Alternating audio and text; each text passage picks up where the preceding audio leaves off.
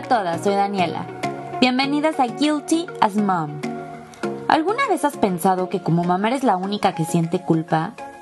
Aquí vas a escuchar que la culpa que has llegado a sentir la sentimos muchas y que lo que te pasa a ti nos pasa a todas. La principal regla es no juzgar. Disfruten de nuestras pláticas entre mamás auténticas, en donde el propósito es quedar libre de culpa, empoderarnos y fomentar la maternidad libre de estereotipos. Hola a todas, ¿cómo están? Este es de los temas que me encantan, es hablar de sanar, de la intuición, de la intención que le ponemos a nuestras acciones. Y está con nosotros Caro Garnica y ella nos va a platicar cómo logró ver la maternidad desde este punto de sanación, de intención y el reto del crecimiento espiritual diario de la mano con esta tarea que todas nosotras sabemos que es súper difícil. Caro, ¿cómo estás? Platícanos de ti. Hola, Mirani, ¿cómo estás? Eh, bueno, pues les platico un poco. Soy mamá de tres. Tengo una empresa que se llama Tobis, que nace con mi maternidad. Y bueno, pues llevo desde que nació María, mi que tiene nueve años, en este proceso de desarrollo personal. Y todo empieza pues queriendo ser una mejor mamá, romper con los patrones que venían de generaciones arriba y ser mi mejor versión para mis hijos. Y bueno, pues empiezas creyendo que vas a empezar que vas a aprender técnicas de maternidad, ¿no? Para ver cómo puedes educar a tus hijos y al final te das cuenta que lo único que tienes que hacer es educarte a ti y sanarte para poder llegar a ser esa mejor versión. Me encanta esto que dices, estoy 100% de acuerdo contigo. Ahí en tu Instagram vi que tocas un tema eh, súper importante y que nos hablan súper poquito de esto eh, hay poca información y se me hace información muy valiosa y que todas tenemos eh, que tener acceso a saber esto.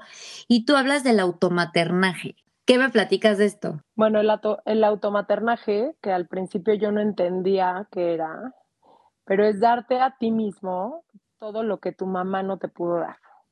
Si bien nuestras mamás hacen nuestro mejor esfuerzo y siempre están haciendo, yo creo que todos siempre estamos haciendo lo mejor que podemos y muchas veces nuestras mamás con sus heridas, o yo como mamá con mis heridas, no logro ver las necesidades de mis hijos y no logro ver mis propias necesidades. Entonces yo tengo que cubrir mis propias necesidades que no fueron cubiertas por mi mamá para poder llegar a estar en el mejor lugar, ¿no? Si mi mamá no me dio disciplina, pues yo me la tengo que dar.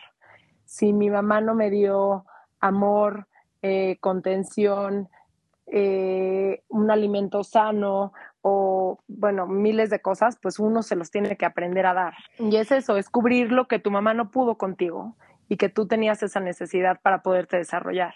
Qué difícil porque porque sé que se necesita mucho trabajo para poder llegar a estas conclusiones, porque muchas, muchas de estas cosas no dudo que nos las demos de manera incluso inconsciente.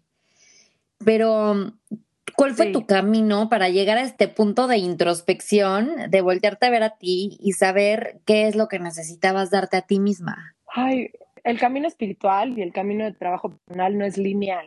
Entonces es difícil decirte como cuál es exactamente el camino para cada quien. Tienes que ir yendo a en un proceso de prueba y error y lo que te va haciendo sentido. Entonces, ¿cómo te das cuenta qué es lo que necesitas? Porque cuando empiezas a hacer ciertas cosas, empiezas a sentir una satisfacción que no sientes cuando las cosas son fáciles. No sé cómo explicarlo, pero por ejemplo, cuando acabas de hacer ejercicio, te sientes bien contigo mismo, ¿no? O sea, es algo que, que, te nutre. O cuando comiste una comida sana, que, te, que tu cuerpo se siente ligero o sea, este tipo de como cositas que te van marcando el camino de lo que hace sentir bien a ti mismo. No sé si me explico, es que es difícil explicarlo, pero por ejemplo, yo no tuve de mi mamá este amor hacia, o sea, como que pues ella no se aceptaba, no aceptaba su cuerpo, por lo tanto, a mí de alguna manera no es que me rechazara a mí, pero ella rechazaba ciertos cuerpos, ¿no? Porque no sé, la sociedad te impone, ¿no? Lo que tiene, cómo debes de ser. Hasta que yo no logré ver con mis propios ojos que mi cuerpo es mío y que si yo estoy contento con él y que si yo le agradezco lo que ha hecho conmigo misma, o sea, y todo lo que, pues que mi cuerpo ha dado vida y lo empiezas a nutrir y lo empiezas a utilizar como esto, como que es tu, tu vehículo y que para tener un vehículo que avance bien y que esté bien, pues lo tienes que cuidar.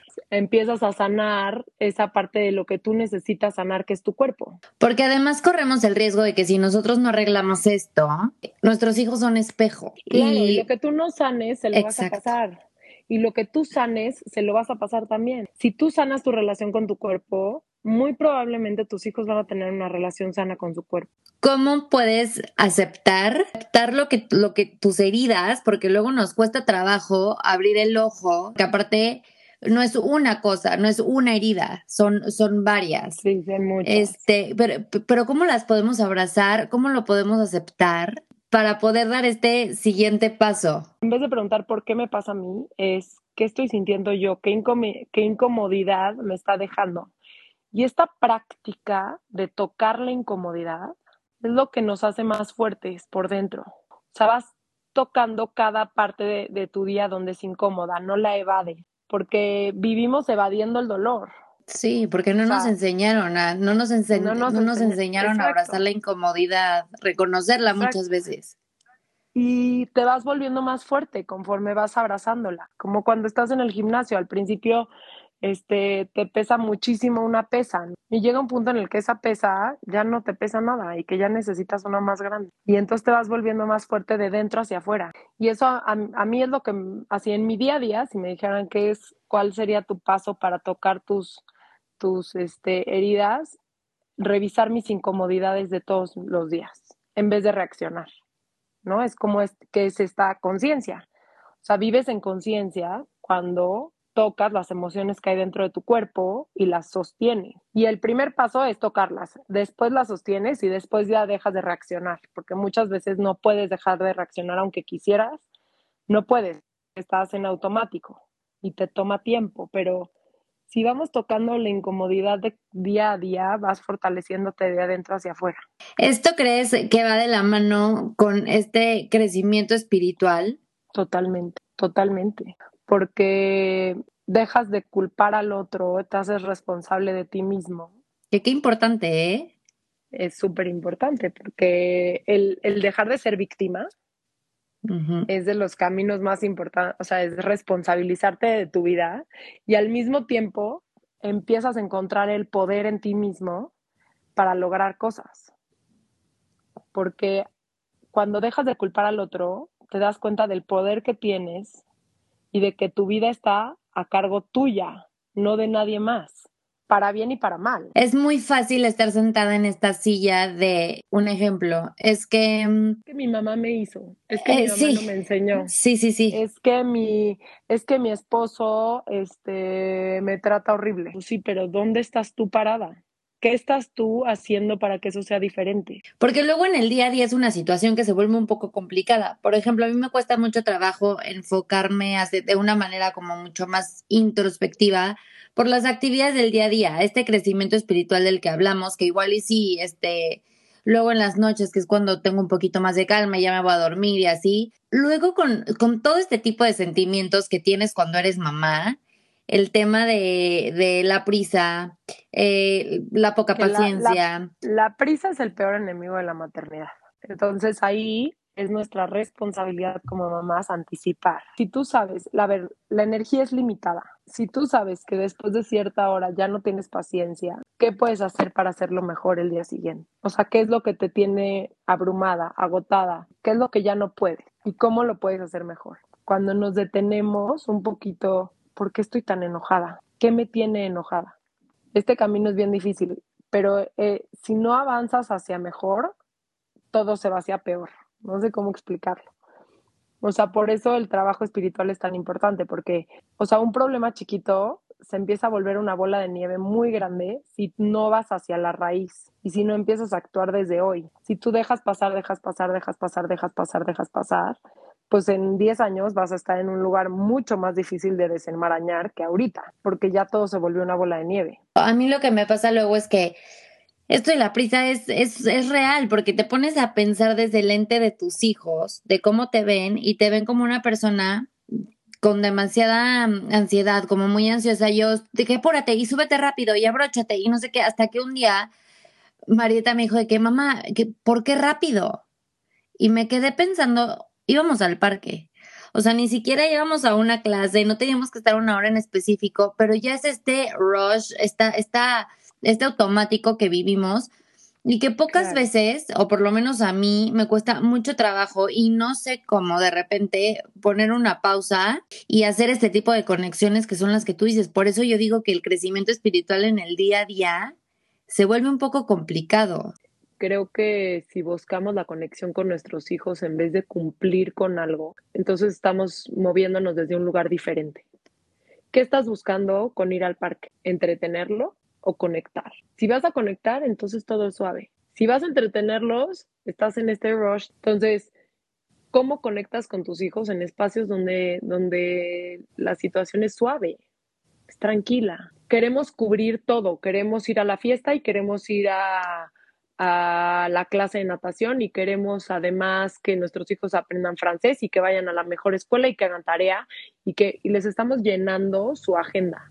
Y entonces creo que nos perdemos en hacer y en lo que el mundo te demanda en vez de enfocarnos en la conexión y lo que tu hijo necesita. Me encanta lo que estás diciendo porque hace cuenta que me lo estás diciendo, o sea, que es de esas veces que te dicen lo que necesitas escuchar en el momento. Eh, y creo que como yo, seguramente debe de haber muchas. Sí, no medimos la, la energía que tenemos nosotros y la energía que tienen nuestros hijos.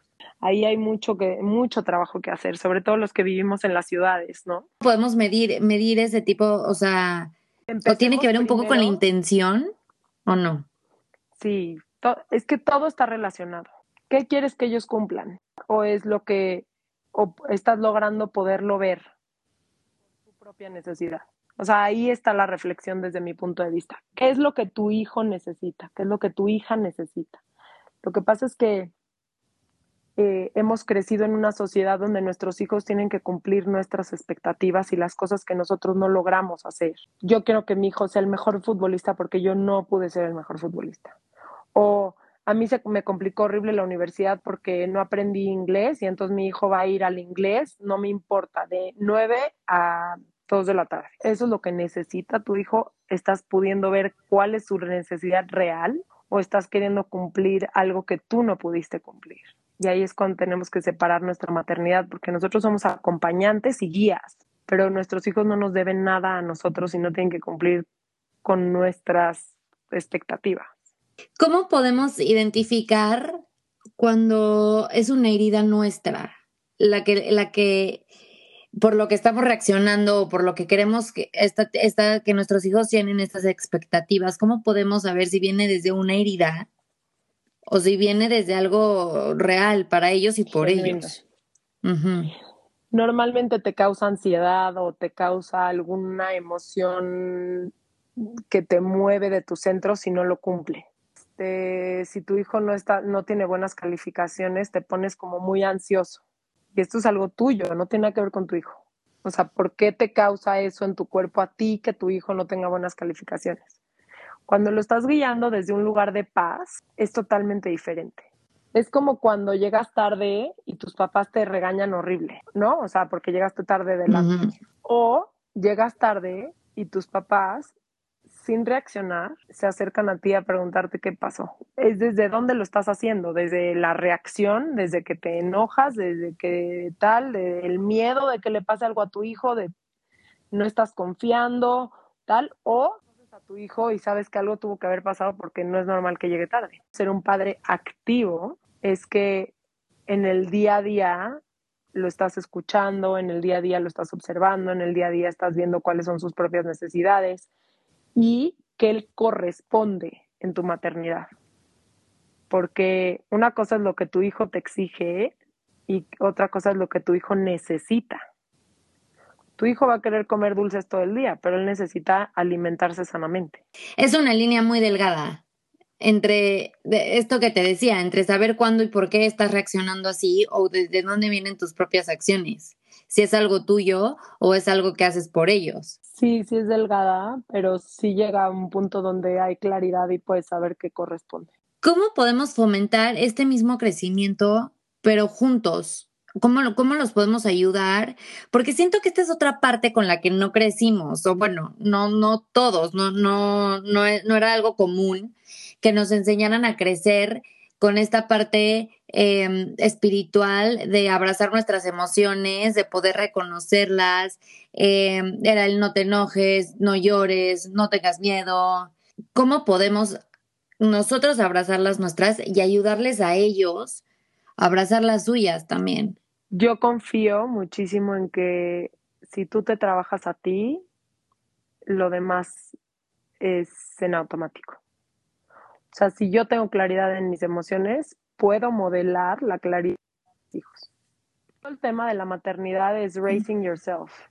O sea, es, es así, es criarte a ti misma, automaternarte. Sí necesitamos una como guía de qué es la maternidad consciente, ¿no? Porque eso, y esos hay mil cursos. Y esta es una, es la pequeña guía para empezar el proceso. ¿Y tú cómo empezaste este camino? Yo empecé cuando María, mi hija, nació y me cayó el 20 de la responsabilidad que implicaba ser mamá, pero fue así un golpe como súper fuerte. No sé, tenía un anhelo en el corazón de buscar quien me enseñara a ser una buena mamá. Así como nació el amor más grande de mi vida cuando nació María, nació mi miedo más grande. Y ese miedo se volvió en un motor para poderme yo trabajar y ser mi mejor versión como mamá. Y luego te das cuenta que tu mejor versión como mamá no es como mamá, es como ser humano en general. Por eso dicen que nuestros hijos son nuestros maestros. Pues sí, porque nos vienen a mostrar que por una persona que amas más que a ti mismo, te puedes convertir en tu mejor versión porque es para ellos, que es para ti, pero es para ellos. Y es importante cómo te obligan a indagar, indagar, indagar, irte más adentro y darte cuenta de cosas que tú no sabías que traías, que tú no sabías que sentías, que pensabas, creencias.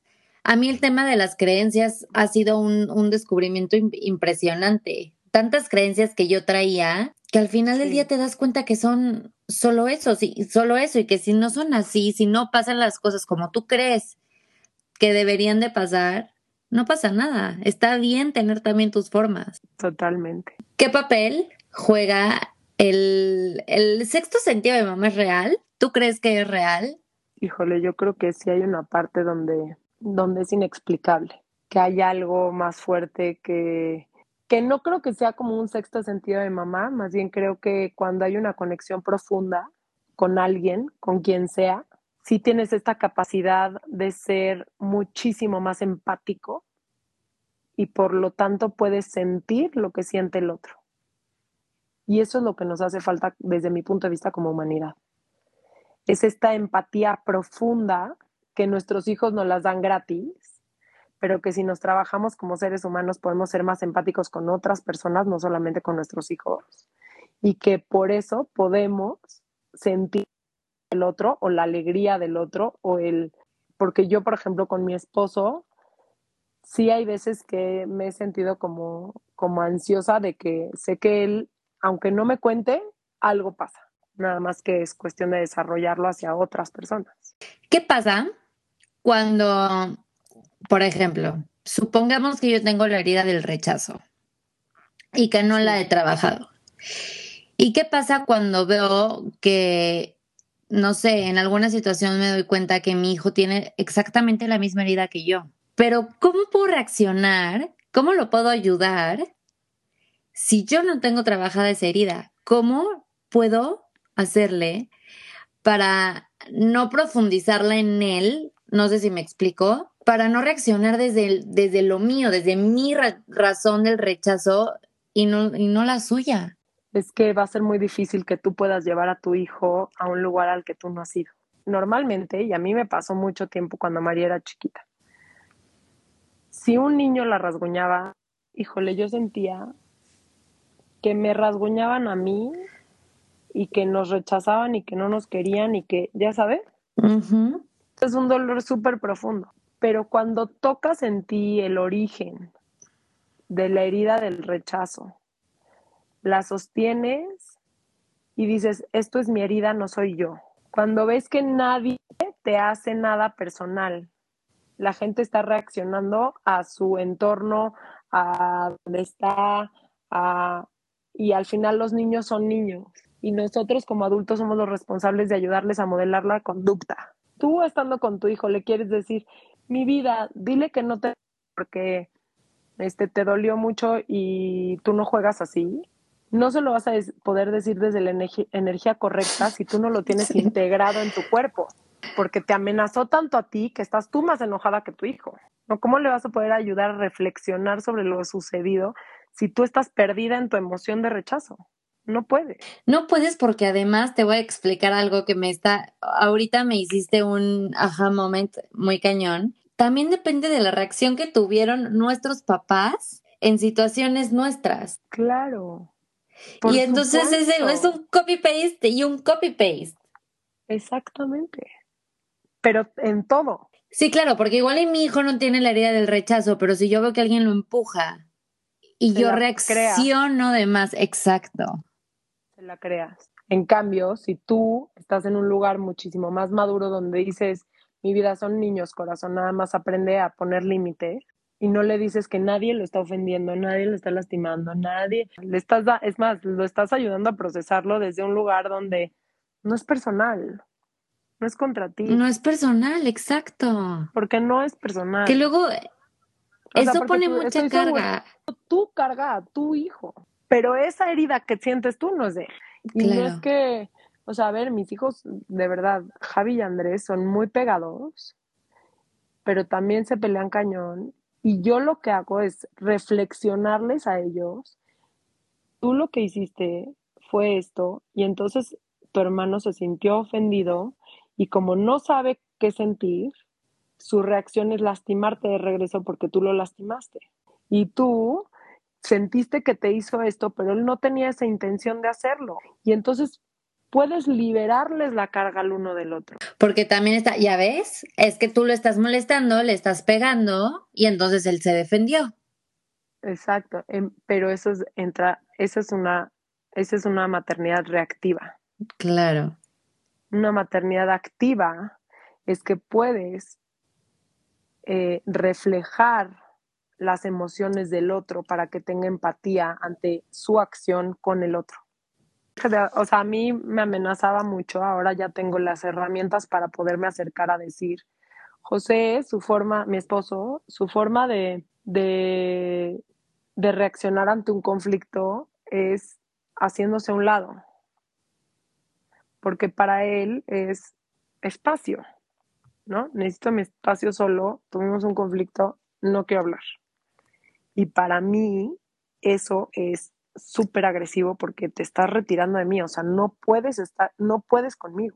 Y entonces es mi herida de abandono la que reacciona en ese momento. Yo ya me puedo acercar a él y decirle, me duele mucho cuando te, te alejas de mí, aun cuando estés enojado que sí me gustaría decir que no las heridas no significa que te abandonaron, no significa que te rechazaron, no o sea, todos tenemos todas las heridas, ¿correcto? Sí, aunque hay unas más evidentes que más evidentes. sí tienen una razón de ser. O sea, por ejemplo, en mi caso, pues mi mamá no podía, no es que me haya rechazado o abandonado a propósito, es que ella no podía con sus emociones, eran tan fuertes que su forma de no hacerme daño era alejándose, que me hacía igual daño. Pero me refiero a que a lo mejor hay alguien que nos está escuchando que piensa que estas heridas de rechazo o abandono será solamente si de verdad te abandonaron, o sea, si te abandonaron dejándote ah, en, algún lugar, por ejemplo. No, es abandono emocional o abandono o rechazo emocional, o sea, no es de que te rechazaron de chiquita todo el tiempo y fuiste bulleada, o sea, no necesariamente. Entonces, el primer paso es voltearnos a ver.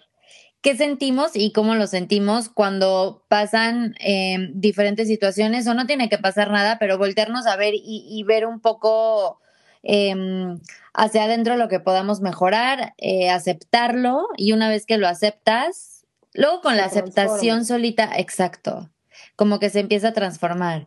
De ahí. la alquimia. Que yo, mira, yo empezaría primero como cuál es mi intención, ¿no? Me encanta. yo, mi intención de vida es hacer familia. Generar un espacio familiar de contención para todos los que estamos en esta tribu.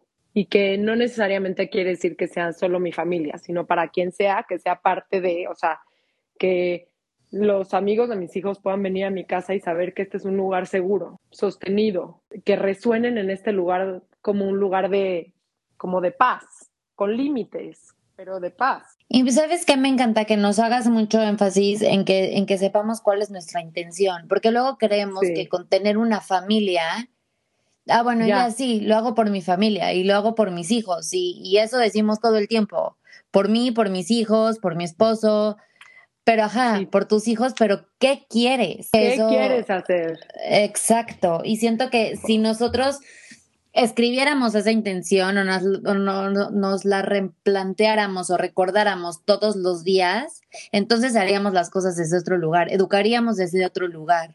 Claro. Y no necesariamente desde el tiene que ser. La analogía que yo haría sería, bueno, ok, escribir nuestra intención y también así como vas a la playa y en tu maletita, eres tú súper responsable de meter el bronceador y la toalla y las chanclas y todo lo que vas a necesitar. Es agarrar tu maletita y buscar hacia adentro todo lo que tú tienes. Y entonces es sacar tu herida, sacar tu intención, sacar pues todo, todo, todo tu amor, todo tu, tu enfoque, todo tu, tu energía y hacerte responsable de cuidar esa bolsita por el resto de tus días.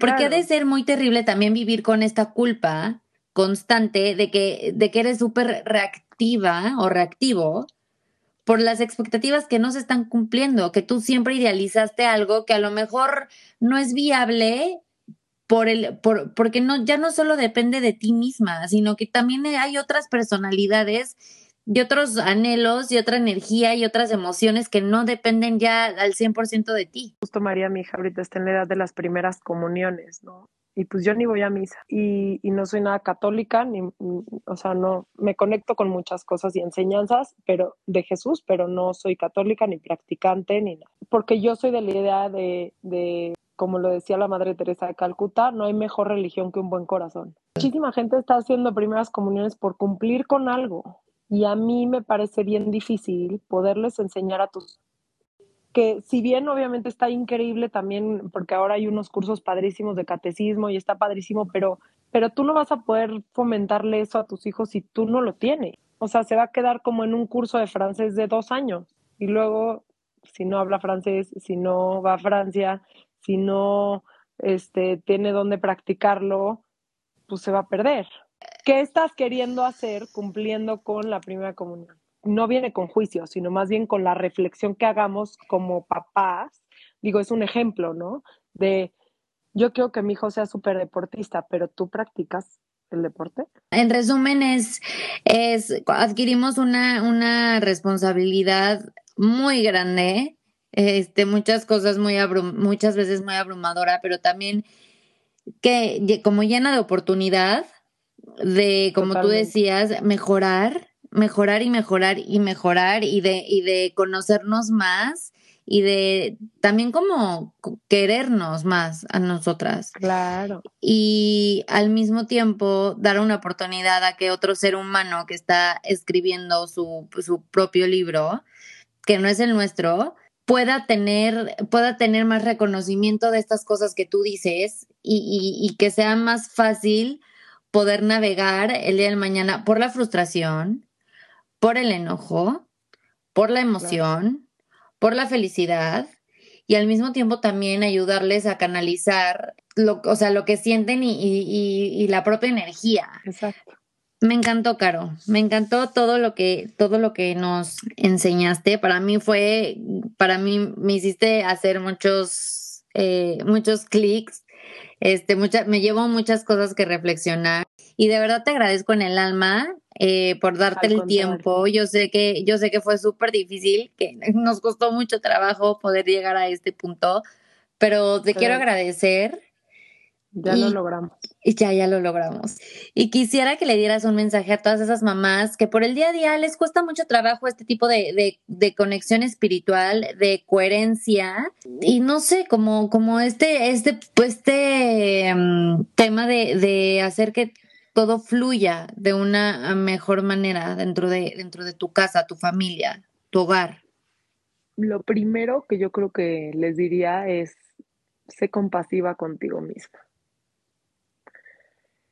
Todos cometemos errores, perdónate y utiliza ese, luego nos da culpa o esos sentimientos de no saber si lo estás haciendo bien o mal para impulsarte a hacerlo mejor. Hay muchas cuentas ahora de Instagram y de YouTube de mamás conscientes y de paternidad consciente con información gratuita para poder empezar un poco, a lo mejor con herramientas eh, para que tu día a día no sea tan pesado y no vivas en automático, sino que puedas tener estas herramientas para ayudarte en tu maternidad. Y, y desde ahí, desde la compasión hacia ti misma, empieza porque, porque si eres compasiva contigo, eres compasiva con tus hijos. Y pues nada, en la maternidad es muy dura, pero también es muy enriquecedora y pues depende de nosotros si la llevamos eh, desde la reacción o desde la acción, ¿no? Necesitamos hacer un, un compromiso todos para mejorar las siguientes generaciones y creo que ahí va.